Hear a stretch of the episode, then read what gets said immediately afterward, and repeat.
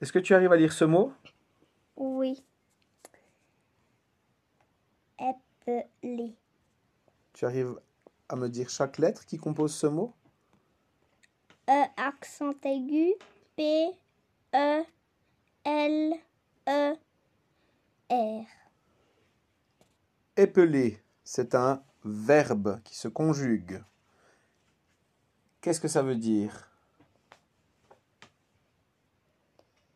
Est-ce qu'il y a un mot que vous connaissez dans ce mot?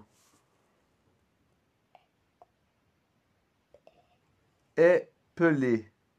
Peler C'est comme si on pelait euh, des patates C'est comme si tu pelles des patates. ou bien des carottes. Sauf qu'il s'agit d'un nom, d'un mot, de quel- de- de- d'un enchaînement de lettres qu'on va épeler. Ça veut dire qu'on nomme successivement chaque lettre qui compose un mot.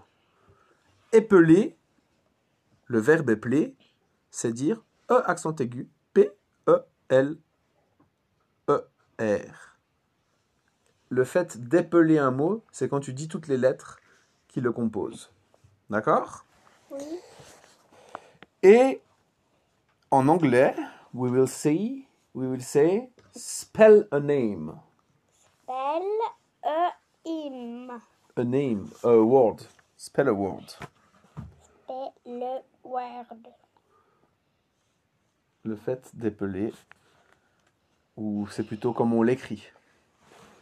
Voilà.